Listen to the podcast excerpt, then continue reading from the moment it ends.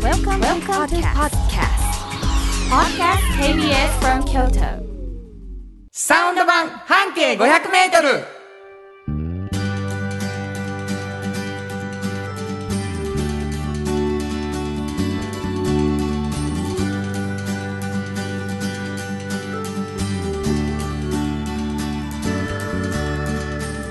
こんにちはフリーマガジン半径 500m 編集長の炎上真子ですサウンドロゴクリエイターの原田博之です1月14日になりました、もうね飛ぶような勢いで本当に2023年が進んでるんですけれどはいも、はいあのー先日、んうん遠藤さんの方からね、はいはいあのーまあ、僕にとってはもうちょっと皆さんに聞いていただきたい話があったんです何を原さんうんあの私すごいクイズ出すのうまくなってるじゃないですか、うんだからお嬢場でもクイズを出したいんです って、ね、 そうそうそう思ったうん最近その やっぱクイズに対しての反応がすごくいいしリスナーの方もいっぱいあのなんかくれてはるじゃないですかもうねディレクターがもうクエスチョンをいっぱい浮かべた顔で見とるこっちいやをなんかもしかして私のクイズがものすごい受けてるんじゃないかと思うん ですよいや本当に、ほんで、あうのん説明したんですよ皆さ、うん炎上さんと、うんあなたはクイズクイズっていうかヒントねいわゆる、うんうんあの半径ば半径500、うん、どこのバス停からでしょうみたいなね、うんあの今日の半径 500m でそうで一すつクイズを出してるんですよねそうそうそうそうバス停クイズってうやんつを。そうですそれのヒントがもうひどいいやいやバリエーションがすごい豊富になって良くなってきてると思いますあよ、の皆さんこれも共有したいんですけど、はいあの園長さんはうんヒントがどんどん上手くなってるそうそうそという手応えなんですう、ね。そうなんですうん何も階段は登ってないです。そうですかね、なんかでもあのすごい楽しんでいただいてる感じがそれはあ間れ違やいとない。思ったとかそれは間違いなこいやと思。ったそうです。あのだから炎上真子が何なのかをみんな分かり始めている。はいはいはい何にもヒントの精度は上がってないんですよ。そうですかただうんあのご提案ですから、うん今日からやってみます。やってみましょう一回うんおねじおばにも何か一つそうそうそうクイズ的なも要素そうをそうそうそうねバリエーション豊富な皆さんがあだ何やろうって思えるようなものを今日からやんねんなはい忘れんようにやってみようと思ってますはいはい、あのなんなんお前らってなってると思いますけどね、聞いてくださってる方、えー、サウンド版半径 500m という番組でございまして、はい半径 500m 聞いたことあるって方おられるんじゃないかと思うんですけど、うんこれフリーマガジンのタイトルでございますそう、ですえー京都の地下鉄全駅で、はいえー配っているし、うんえー、2月に1回新しくなっていくんですけれど、これどんなフリーマガジンですか、これは京都に本当にたくさんあるバス停からうん一つ選びまして、うんそのバス停を中心に半径 500m を回りはい、この方は本当に変わってるな面白いなっていう方を見つけて取材している本ですね。ほど はいその編集長が遠慮さんなんです、そうなんでめすちゃくちゃいいフリーマガジンなんですけどそうなんです。はい、ほんま否定せえへんないや本当そこはねもうね、うんこれ出ましたよね。出ました新しいのが新しいのがまたこれがすごいんですこれよ。はね編集長の何がすごいかというと、うん、 71号71号。 71回前後よりいいのを出し続けてるっそうてなんおっでしすゃってるんです前をやっぱり超えてしまってます ねこれはすごいと思いますまあそのねこんだけの自信と熱量で作られているフリーマガジン、うんやっぱり記事に書ききれなかったこともあるだろう。そうなんとですいうことでそのこぼれ話を聞くのが、うんこのサウンド版半径 500m という番組です。はで先ほどから出てるおじおばうんおっちゃんとおばちゃんこれは何のことかというと実は遠慮さんもう一つフリーマガジン出しててこそうのなんですよタイトルがおっちゃんとおばちゃんなんですその通りなんです略しておじおばはいこれどういうフリーマガジンこれはねあの、まあ、半径 500m を作りながらできたという本なんですけれども、うんまあ誰しもね今若い人たちも、いつかはおっちゃんとおばちゃんという年齢になるんですよなるんですよね、はいその時にあの毎日やっている仕事がね、うんうん本当に面白くてたまらないっていうそうやねなそういう大人たちがたくさんいるんですいよるんかとそういでるんやとそうなんですそれをやっぱりねあの大学生とかもよく会うんですけど本当にってはいはい思われてるんですよね、なるでも本当なので、まあ、そうなってる人からうんどうやってそんななったのかっていうことを聞いてる本ですね。なるほどうん、わかりました、えーまあそれもやっぱりこぼれ話聞こうよはいということになったわけです、うんであの半径 500m からのこぼれ話でははいえー多くの場合はね、はいバス停と関係がしてるから、バス停クイズバス停当てクイズっていうのがあるんですけど、はいおっちゃんとおばちゃんではランダムなはい園長さんのクイズとそうそうのヒントというのがね、えー今回からあるとはい考えていいですかそうですね自信満々あのーいろんなタイプをね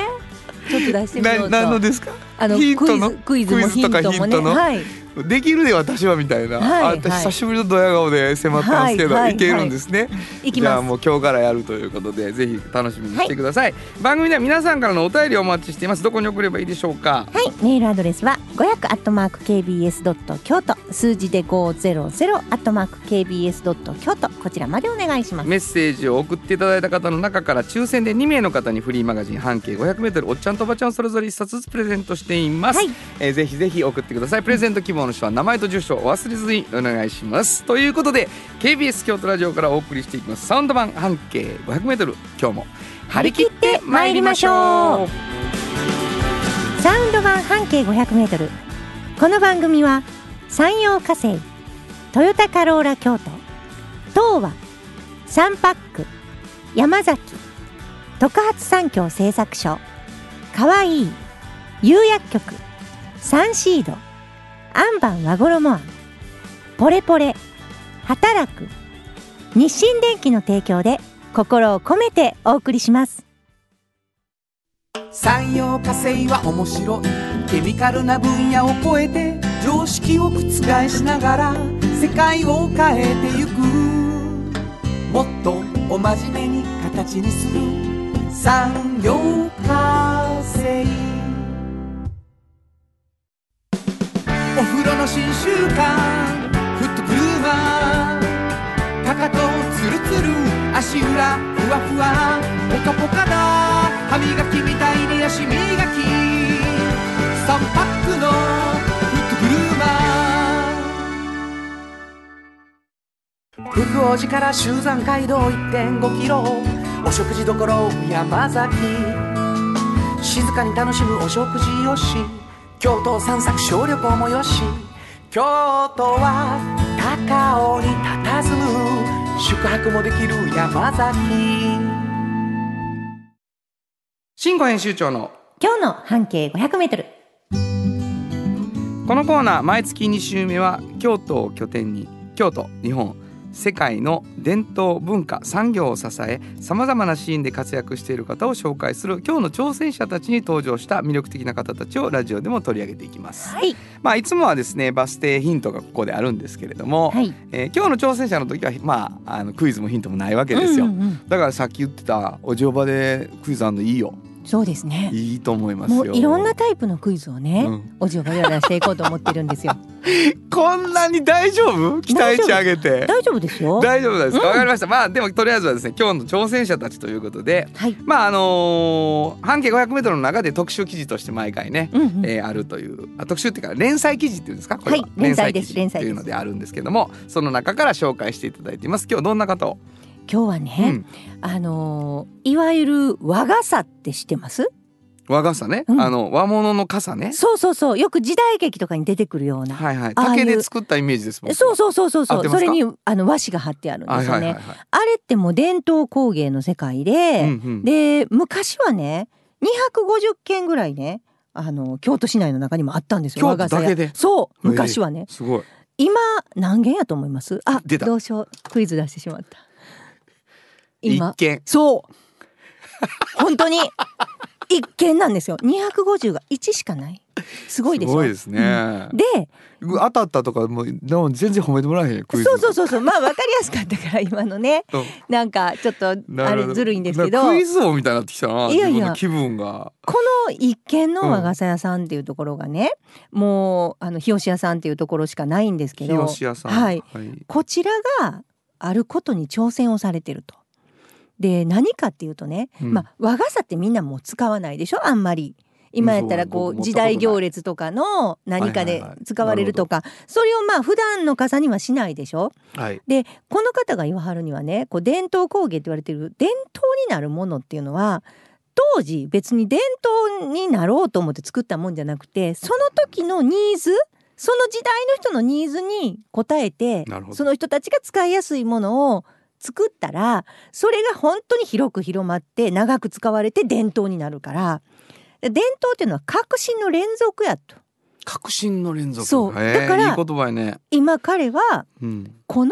えーいわゆるあの和傘をねうんうん。ここう一回こう自分がこう作った時にねこう見てみたんですってこうバーッとそしたらあのそこに日差しがファーって入ってうんうん外で検品してる時に、うんうんもうその時うわ綺麗この日差しを浴びた時に、うんこの透けてうんうん和紙を透けてこう光がバーって入ってくるのこれは綺麗やなとこれは照明器具になるんじゃないかとなるほど。その時に旗と思いついて、今同じようにあの閉じるとこうね開くっていう、うんうんあそこの仕組みを利用して、うんうん上のとこだけなくってねこう照明のシェードにしはったんですよ。なるほちょどね。っと想像つきますかあのいわゆるこう三角になった上のところがなくって、うんうんでもこうすぼんだり広げたりはできるんですよ傘なるほとど同じように。なるほどはいはいはいで広げた時にはこう輪っかみたいにな輪っ、ってかね、になるよね。そうそう三上の三角なって分がないから。そうそうそうそう、はいはいはいでそれがランプシェードになってなるほど。その間に中にランプが入っとるわけ。そうなんですなるほよどでそれがすごくね、うん伝統的なものも感じながらアート性もあってね、ん。今いろんなホテルとかで使われたりしてるんわであすなるほど。うん、で頼んでからもう結構 3, 3ヶ月とかあの必要なんですね職人さんが一個一そ個ら一軒やもん。そう作るからでもそれがすごく今もしかしたらこれがずーっといいなって言って使われたら伝統になっていくじゃないですかほんまや。今は新製品やけどうん。だからこの方はそういうことを他の業界でもできるんじゃないか伝統工芸のねもう日本に残ってるおういろいろあるじゃないですかおうなんかこう古くから伝わるこう民芸品とかおう。これを今のニーズに合わせてこういうふうにしたらあ新しく伝統として残るものになるかもしれないっていうのなるのほど研究所もしてはるんですよえ和傘以外のものも意外の。も自分のところの和傘から出発してはあ。これがすごいところすごいよね。ほうんんまに。だから西堀さんって言うんですけど西西堀さん西堀さん。はいああすごいなとすごいなあ。うんやっぱりでも。その革新の連続が伝統になっているってうんういうんこと自体が、うんあのあそうやって言われて気づくけど、うん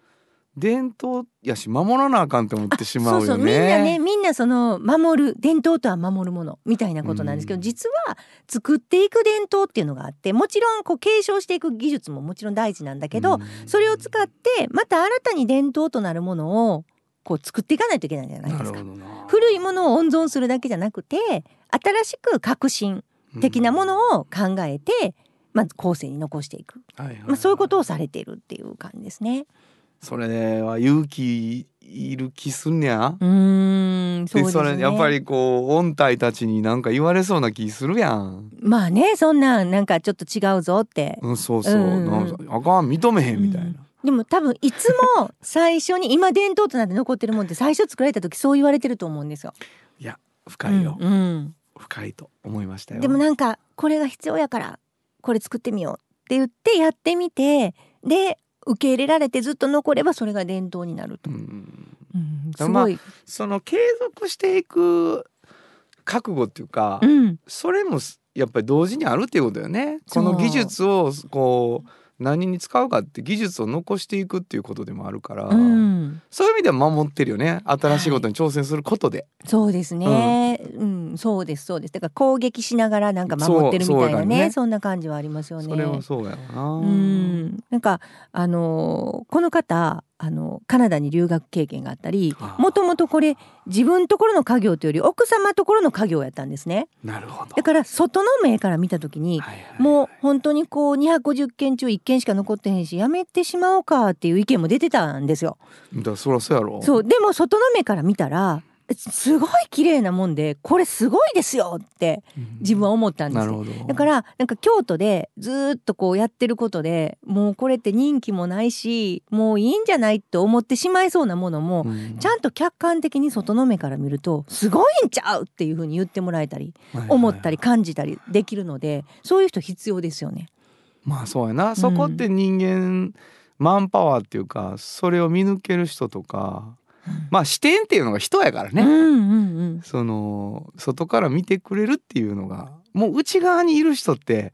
見る力つけようと思ってもなかなか難しいよそうですね。よねほんま難しい。もうまあ学校教育だって学校の中でいろいろ考えてるから、うん外から見たらそれこだわらんでいいとこちゃうとかいうのいっぱいあると思うよ。はいはいはい。そういうのはきっとそうなんでしょうね。視点を変えるっていうのも一つ大きな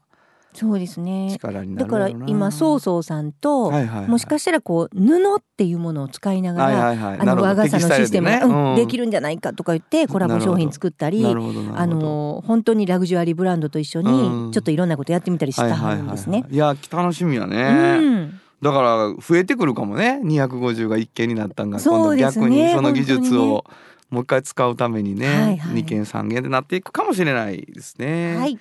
やー面白い挑戦してはるっていう感じしました、うん新語編集長の今日の半径 500m 本日ご紹介したのははい、えー、日吉屋さんの西堀幸太郎さんでした。 FM94.9MHz AM 千百四十三キロヘルツで KBS 京都ラジオからお送りしています今日の一曲、はいここで今日の一曲なんですけどね、うん和傘、うん傘うん、雨、うんねこれにしました、えーはいビートルズでレイン本当はここでジャスラック登録の名曲が流れてるんだよもう炎上さんがもうイントロで誰めっちゃいいやんめちゃめちゃ好き な音音が音がエレキですか大好き、うんえーいいだな、い、やベースのフレーズかっこいいなと思って聞くんですけどね、あのめこんなんエレキやんめっちゃいい音やんみたいな感じですけど ね、えーもうそれはもう誰が何と言おうといいですよ、はいえービートルズで「レイン」お届けしましたじっと支えて未来を開き京都で100年超えました大きな電気を使える電気に変えてお役立ちお役立ちみんなの暮らしをつなぐのだ日清電気トヨトヨトヨタカローラ京都カロカロカローラカローラ京都京京京都のカローラ京都トヨタの車トヨタの車だいたいなんでもあるよトヨタカローラ京都童話の技術力で広がる世界はなのから聞こえその技術をもとに新しい未来を切り開く童話童話童話株式会社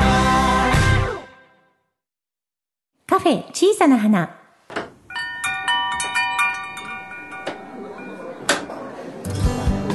この店を切り盛りするのはおしゃべり好きな店主と聞き上手なスタッフの2人だけいつもこの空間にはおしゃべり好きなお客様が絶えることはありませんさてさて今日のお客様からはどんなお話が飛び出すのでしょうかいらっしゃいませまずはお名前を頂戴してもよろしいでしょうかはい、えー、皆様明けましておめでとうございますトヨタカローラ京都の田中でございますどあうもありがとうございますりがとうございま すあの落語家の方ですあーもうはい、ほうじ茶をくだ さいはい、えー、おなじみ、はい田中さんね、はいえはー、い20 20 23年も来ていただいておりますありがとうございます、はありがとうございますあのー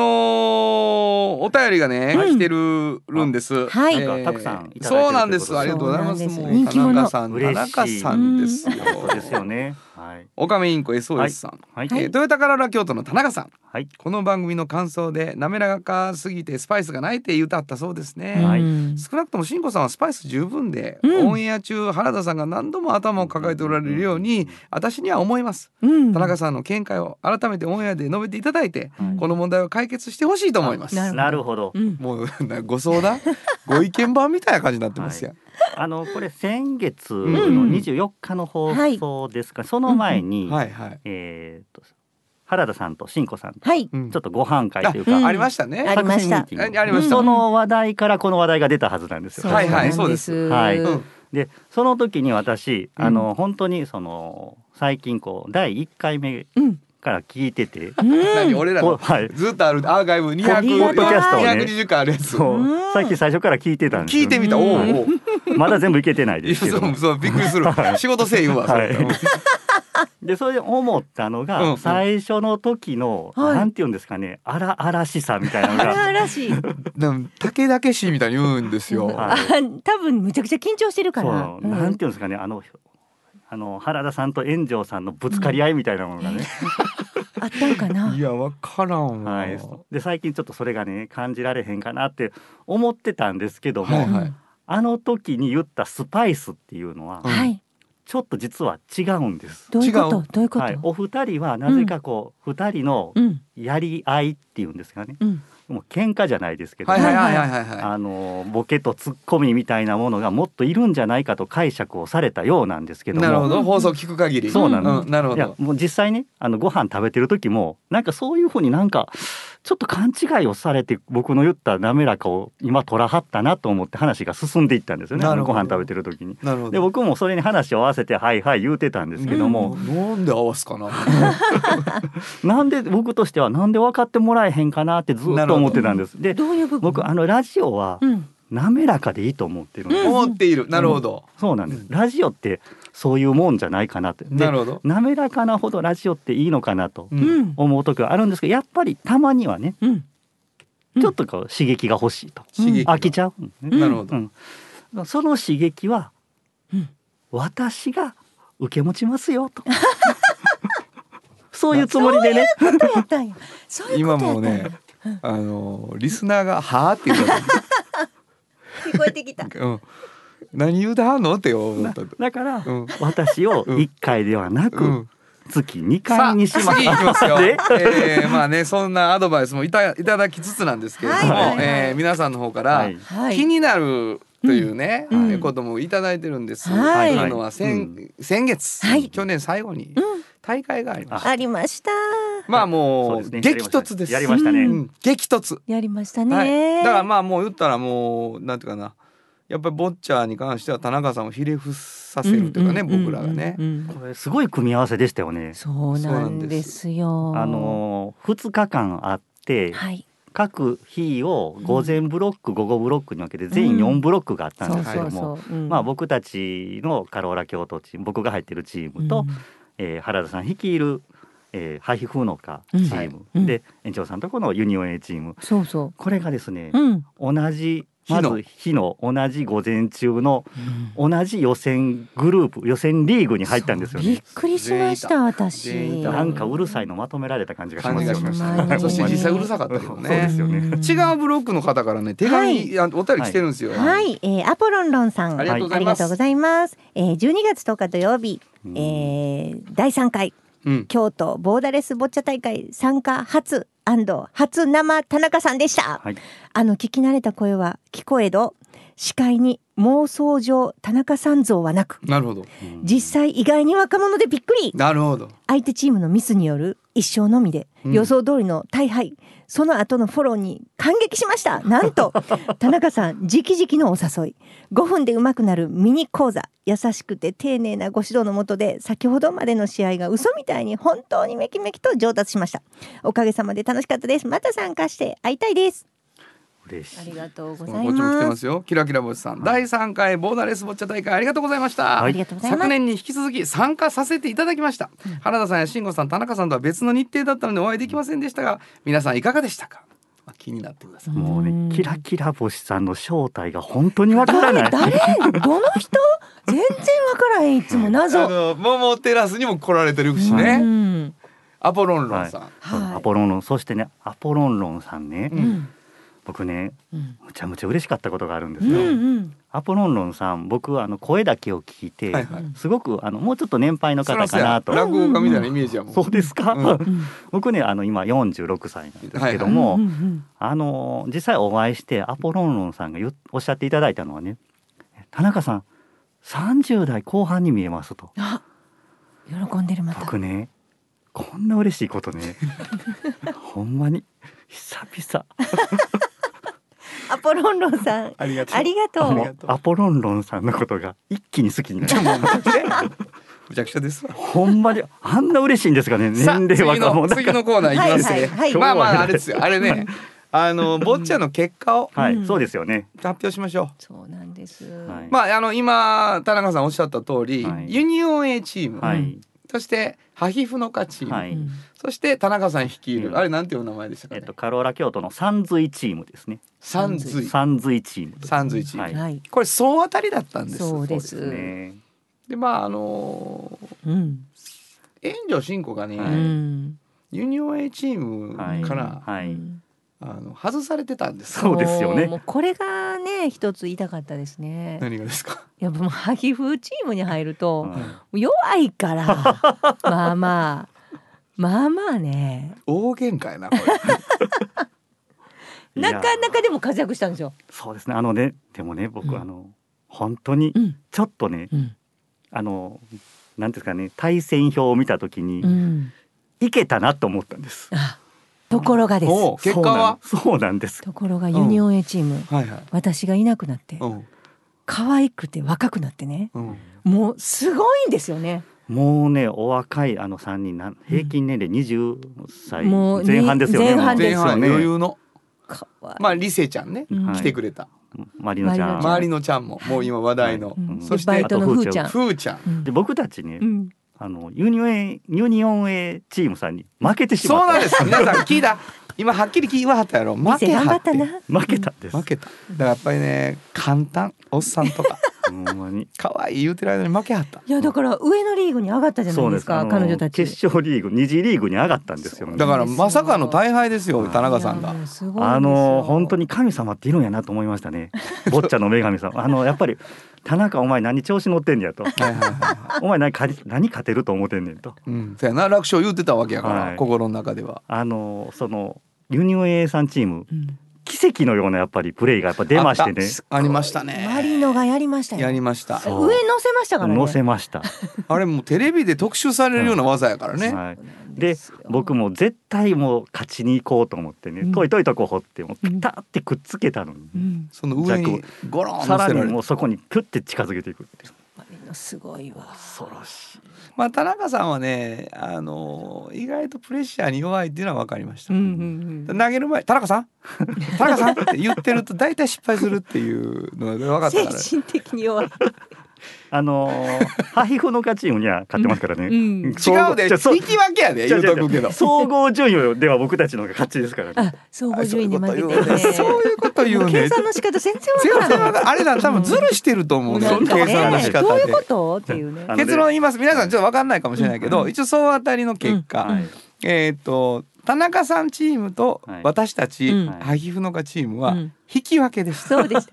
ねね、一応ねは。い引き分けはいでまあ口ほどにもないなと、うんほんでふーちゃんところとはどうなったの、うち負けたのもうえっとそこに勝ったのに、あれそれ以外に勝ったので彼女たちはなるほど決勝リーグに上がったんですよ。最初ねあの、まあ、どうなるか分からへんって言ってた時原田さんとね炎上さんがちょっと雑談さ,、されてたんですよ。はいはいうんで僕がね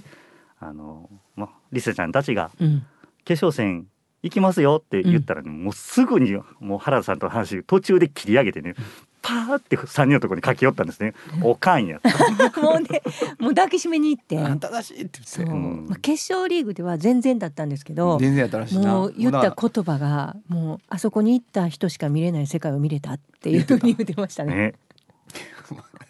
もうすごかまったあで。ですもそうやそういう、そういうとこあったでもねちょっとねこれうん2日目なんですけども、はいはい僕はあの、まあ、プレイヤーでもあったんですけどもスタッフでもあるんですよね。はいあそうなんでなんかすね審判もしないといけないんで、うんうんあの朝にスタッフミーティングみたいなのがあるんですうんね。うんうんそこであのーまあちょっと審判長というかね、あの会長の方から「えーっと昨日今日処注意があります」と「2日目の処注意です」と「えー昨日、えーちょっとおー騒がしいところがあり ました」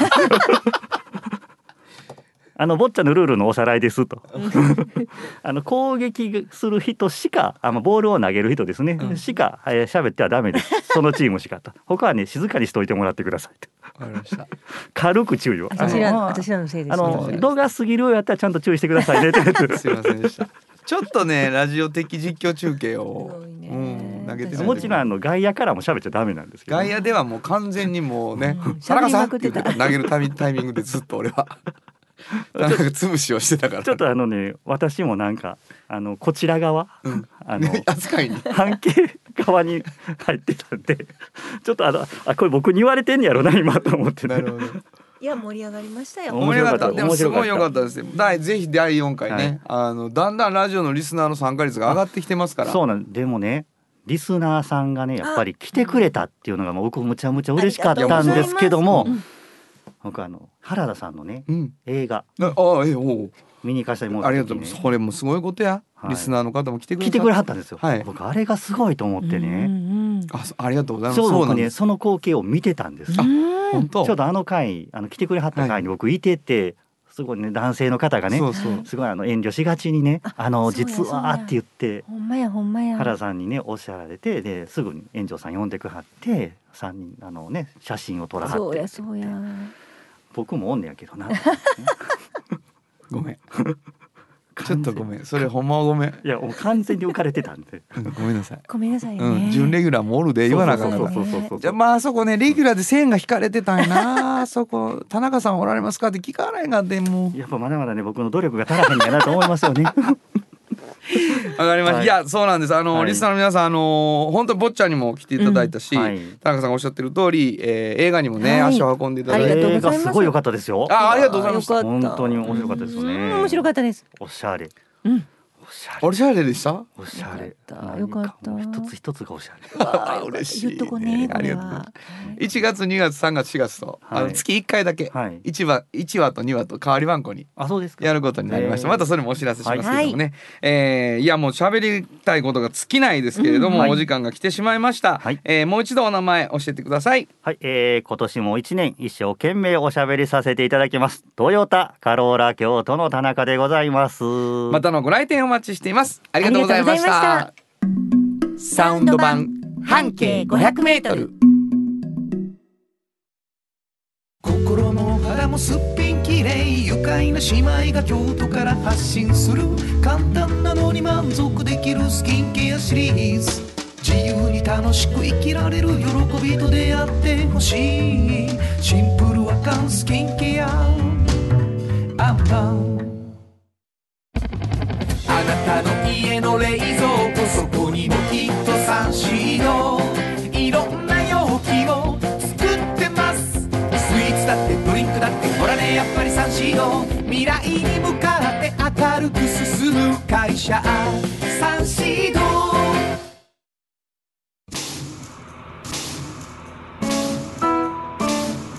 これからも薄い金属の板であなたの思いを形に薄い束ねウェーブアッシャーの特発産業製作所ゆるくつながり長く一緒にゆっくりゆっくりポレポレゆこう子供の未来のために集まった仲間ポレポレおっちゃんとおばちゃんこのコーナーでは仕事の見え方が少し変わるフリーマガジン「おっちゃんとおばちゃん」の中から毎日仕事が楽しくてたまらないという熱い人またその予備軍の人々をご紹介します。はい。まあ冒頭であのねお伝えしている「おっちゃんとおばちゃん」というフリーマガジンのこぼれ話なんですけれどそうも、なんですよね。今日からですね、うんえー新しい試みとしてはい。園長さんがうんクイズをはい一つ、うんそしてクイズに対するヒントを一つはい。いただけるというね。そうなんです。これは、うんえー冒頭にクイズを出すか、うん、途中で出すかっていうのもバリエーション豊富にいきたい。急に来るの。なそうです。うん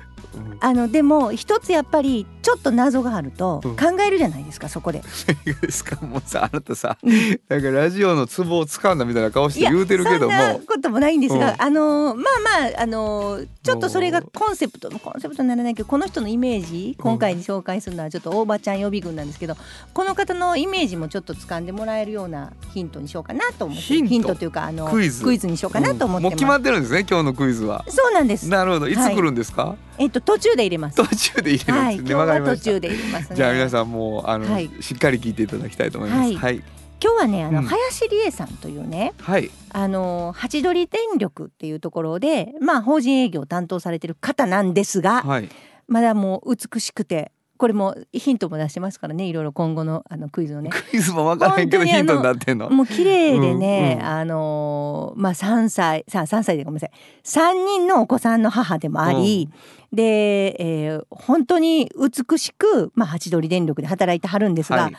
この方はねあのボランティアをねうんあのー10年以上も続けてはるんですよ。ボランティアを続けておられるそう、これがもうライフワークになっててねこの方の。で東日本大震災があったじゃないですか。はいはいはいあの時にねあのこの方、え3人子供がいるうちの1人がまだ幼稚園でね、うんうんうんで幼稚園にこう通わしながらいろいろなその幼稚園の中のお母さんの会の取り組みでねうんそのどんな風な事故が福島で起こったかとかいうのを勉強しはったわけですよ。なるほどそしたらその時にね、まあ、子育て世代の方がね福島のはいものすごいいろいろ不便があることうんうんうをんその勉強会で知らはってんね。はいはいで大変なことになってんやなと。で自分はちょうど本当にあの幼稚園児を抱えてるけどあんなこともこんなこともできひんやっていうのをうんうん本当に勉強で知ってねう。んでその時に、えーみんな空の下」って全部あのカタカナで書くボランティア団体を自分でうん設立しはったんですよ。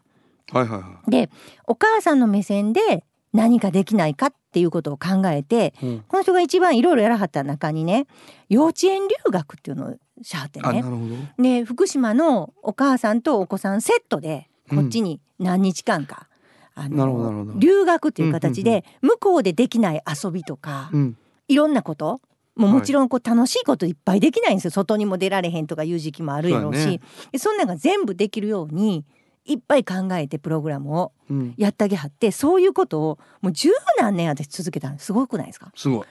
ボランティアですよすごいだからね私あの一時だけやったらできると思うんですようんなんかこう一番そのニュース性も高いしそのはいはい時はいみんな福島っていう言葉もよく言うてるし、はいでもなんかその時から自分の子供もそ成長して小学生になったりするのに忘れずにうね、んずーっとそれを続けてはるんですよ。なるほどでここでちょっと問題なんあですおっがと、来たねはい、急にこ来るの方えボランティア団体をしていて、うんうんそれ以外に仕事を持ってはったんです。うんそれはあるラグジュアリーブランドで働いてはったんですけどだんだんと自分のこのやっていることっていうのをうんそのボランティアをしながらちょっとこうやっぱり親和性の高いところに行きたいなと思って、うんうんまあ八鳥電力に行かはるんですけどはいね、はいはい自然エネルギーの電力会社うんうんうんに行かはるんですけど、それまでずっと本当にねあのあるブランドで活躍されてたんです。うんものすごくその売り子として、売り子としてうんうんうんあのもう顧客対応がもう凄まじく良くて、うんまあ美しくて、うんさてそのブランドはどこでし ょう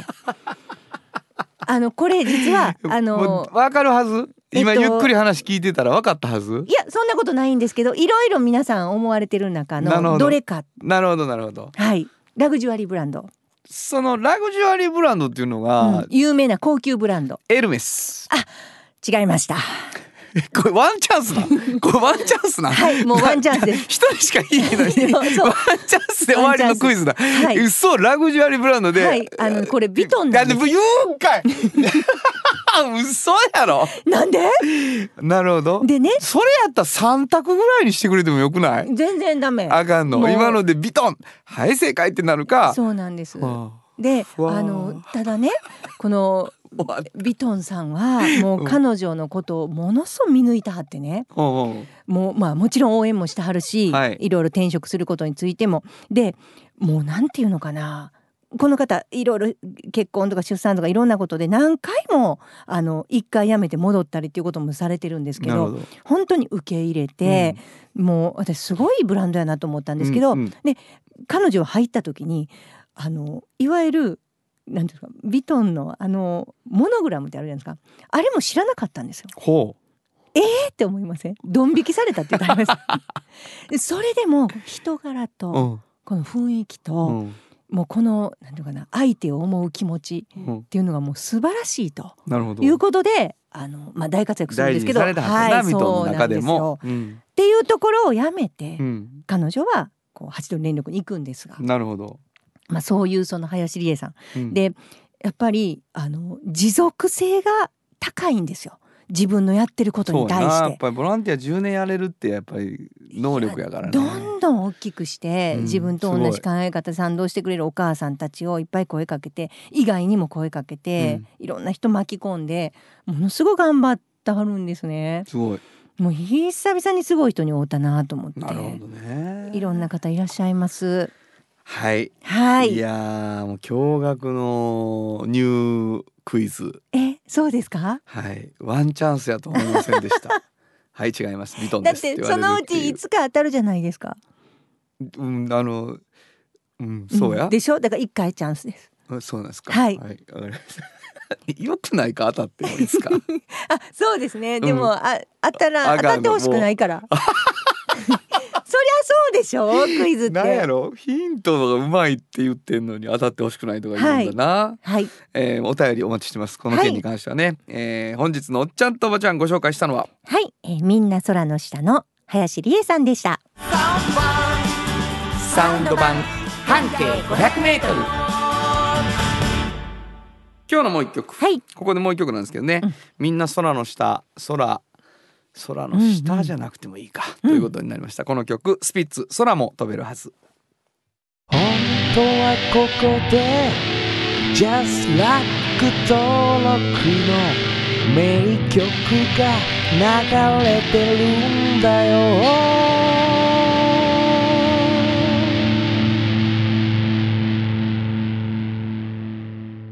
まあスピッツはもううんこれ大好きあそうですかもう大大大好きなんかこう改めて聞いてまたいいなと思わせるよね、うんスピッツの曲、ね、だからギターで弾けるようになった時すごい嬉しかったなるほどどちょっとかっこよく言いますね。えー、だって本当にあの練習曲とかによく出てくるなんでるすほどこれそうやなわ、んかりましたお送りしたのはスピッツで空も飛べるはずでしたあなたに寄り添い毎日をそっと支える有薬局っていう薬局明日をつなぐ有薬局お風呂の新習慣フットグルーマー足指ピカピカ足裏爽快マッサージくすぐったいのが癖になる3パックのフットグルーマーじっと支えて未来を開き京都で100年超えました大きな電気を使える電気に変えてお役立ちお役立ちみんなの暮らしをつなぐのだ日清電気原田博之のサウンド話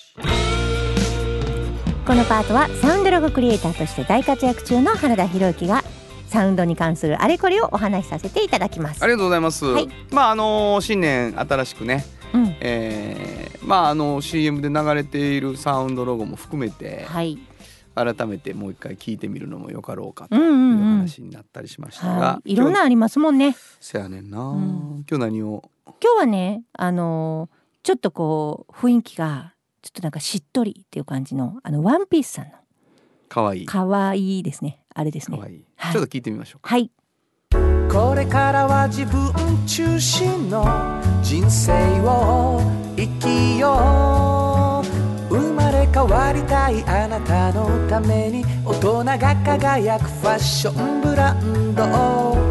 かわいい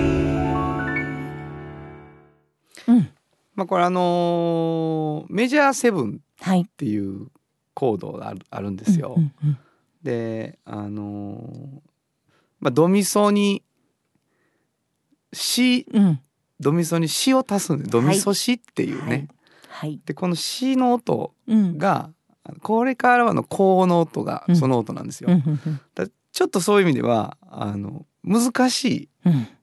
難しい歌になっているという、あそんなん聞きたいわけじゃないい。やいいと思いますよ後ろのボンボンボンボンもなんかジャジーな感じで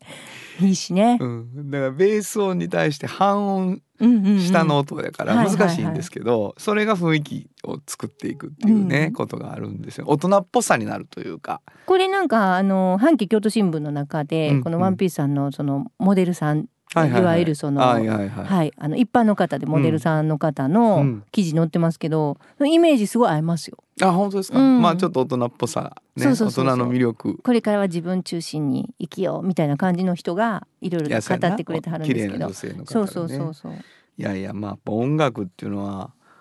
なんていうかな言葉とまた違う意味でパッと印象をつ、はいはい作るので、はいすごいなと思いますよね。はい。えーというわけで、えー大人のうん女の人たちをちょっとイメージできているかもしれません、今日は「可愛いのサウンドロゴを紹介しました以上原田裕之のサウンド話でしたサウンド版半径 500mFM94.9MHz AM 千百四十三キロヘルツで KBS 京都ラジオからお送りしています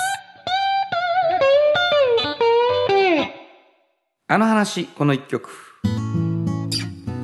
このコーナーは僕たちそれぞれがこれまでの人生で印象に残っているちょっといい話をご紹介するとともにその話にぴったりの一曲をお届けするコーナーです、えーお便りをいただきました、えー、大輝のパパさんいつもありがとうございます原田さんこんにちは毎週楽しみに聞いています1月13日は岡部渉さんの命日ですねもし可能であればあの話この一曲のコーナーで岡部さんとの話や思い出の曲を聞かせていただければありがたいですこれからもお体に気をつけて頑張ってくださいといただきました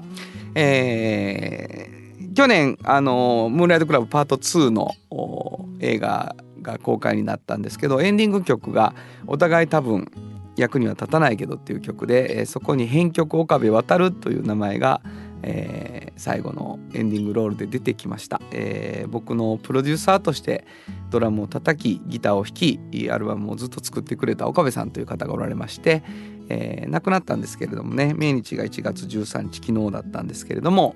もう本当に僕は、えー8年間ぐらいかなあのー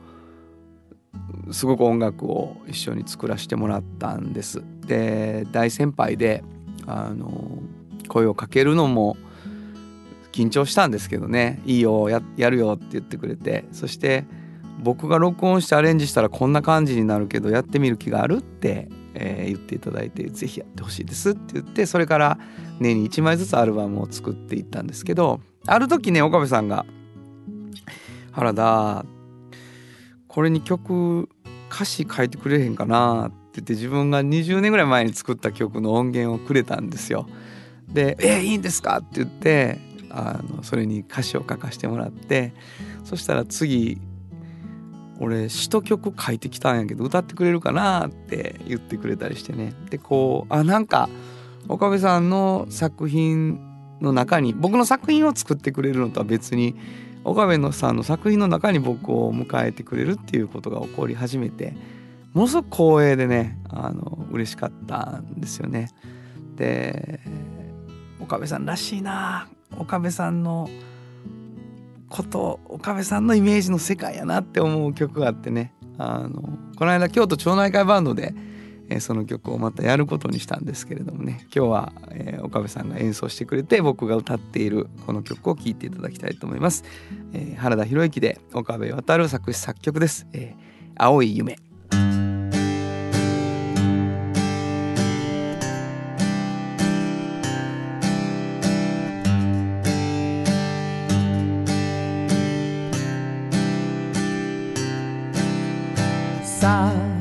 桜のトンネル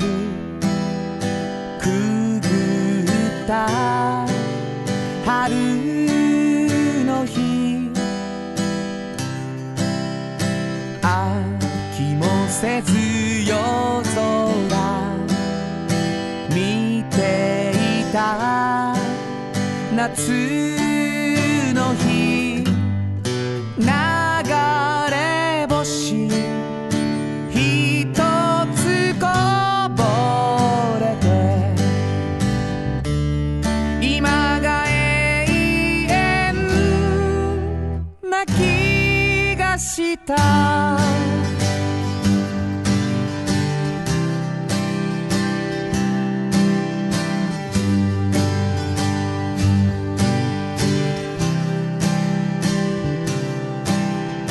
枯葉のステージはしゃいだ秋の日黙って帰り道急いだ冬の日いつまでも「友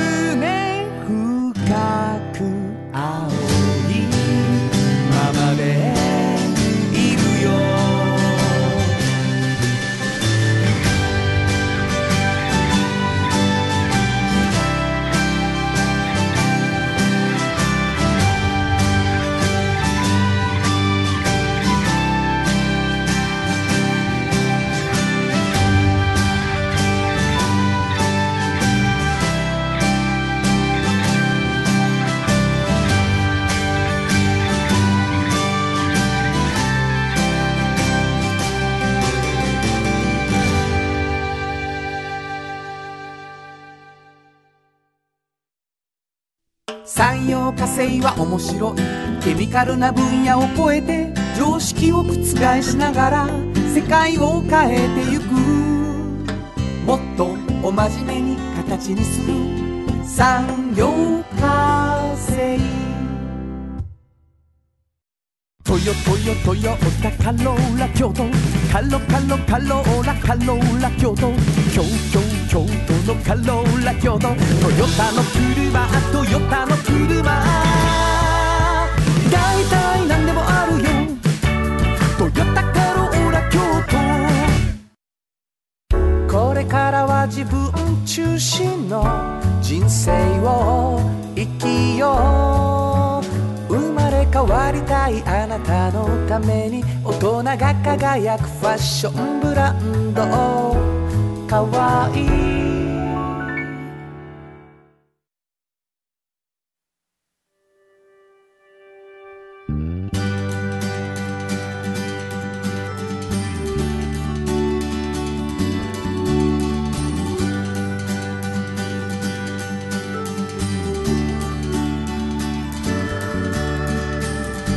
誰にも気づかれずあっという間にエンディングでございます、はいもう本当にねえーまあもう毎年毎年同じこと言ってるんですけど、うん三学期ってやつがはい。高校で言うと始まりましうた、んうんうん。でこれまたあの飛ぶように過ぎ過ぎていくんですけど、はい慌ただしいですね慌ただしいもう3年生の三学期って2週間しかないからね、はいえー明けましておめでとう」うんって言って、レポート書いてって次の日うん言って「お別れです」ってなるっていうね感じなんですけども、 はいはい。えー皆さんあの新年今年も一年よろしくお願いしますという気持ちがまだちょっとある状態ですから、うんうんうんえーこれからもと思いますね。あのーちょっと言ってたんですけど映画がはい。えー、と1月は27日金曜日、うん1回だけ、えーはい京都南会館であります、はいはいはいそして1月21日来週の土曜日、僕モダンタイムズでワンマンライブうん一人きりでライブをさせていただきます、来ていただければ嬉しいです皆さん、はいぜひぜおひ待ちしております、はえー番組では皆さんからのおお便りをお待ちしておりますどこに送ればいいでしょうかはい、えー、メールアドレスは500アットマーク KBS ドット京都数字で500アットマーク KBS ドット京都こちらまでお願いします。半径5メートルというですね、うん園長さんが出しておられるフリーマガジンもはい、で希望があればプレゼントできるかもといいうふうに言われております、えーメッセージをいただいた方の中から抽選で2名の方に半径 500m おっちゃんとおばちゃんそれぞれプレゼントしていて、はいそして半径 5m も希望があればプレゼントできるかもとなっていますもう一度メールアドレス教えてください、はい、メールアドレスは500アットマーク KBS ドット京都数字で500アットマーク KBS ドット京都こちらまでお願いします。ということで午後5時からお送りしてきましたサウンド版半径 500m お相手はフリーマガジン半径500メートル編集長の炎上真子とサウンドロゴクリエイターの原田博之でしたそれでは来週サウンド版半径500メートルこの番組は山陽火星トヨタカローラ京都東和サンパック山崎特発産業製作所かわいい釉薬局サンシードアンバン和衣庵ポレポレ働く日清電機の提供で心を込めてお送りしました。